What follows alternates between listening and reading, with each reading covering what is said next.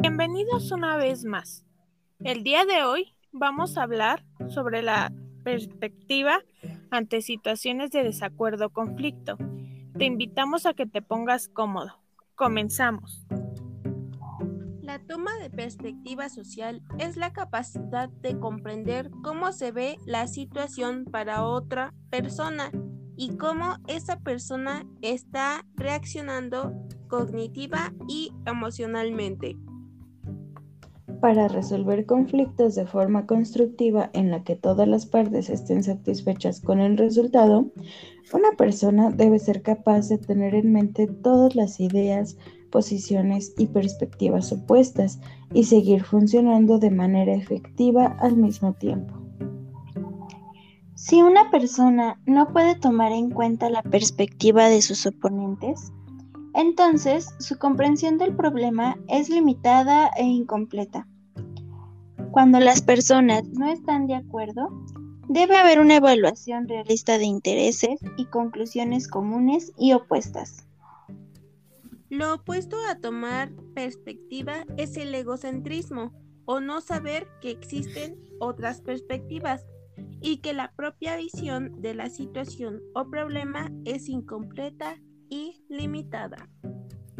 Como por ejemplo, ¿no les ha pasado que en ocasiones dos de sus amigos entran en conflicto por no decidir qué película ir y se comienzan a insultar, por lo que te ves en la posición de tomar en cuenta ambas opiniones y en base a ellas escoger una película que les guste a todos. En situaciones como esta, resolver el conflicto puede ser difícil, ya que tienes que tomar en cuenta ambas posiciones para que no crezca más el problema.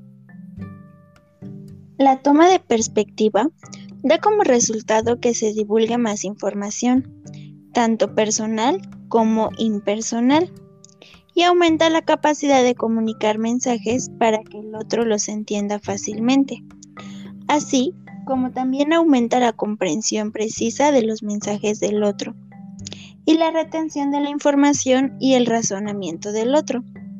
También facilita el logro de resolución de problemas de forma creativa. Una vez que las personas pueden ver el problema y la situación tanto desde su propia perspectiva como desde la perspectiva de las otras personas, pueden encontrar más fácilmente soluciones mutuamente beneficiosas. La toma de perspectiva también comunica que uno realmente entiende sus pensamientos, sentimientos y necesidades.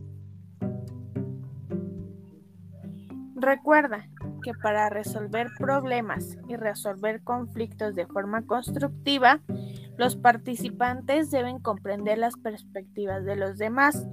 Hacerlo les ayudará a obtener una comprensión clara de todos los aspectos del tema, una evaluación precisa de su validez y méritos relativos, y la capacidad de pensar creativamente para encontrar las soluciones.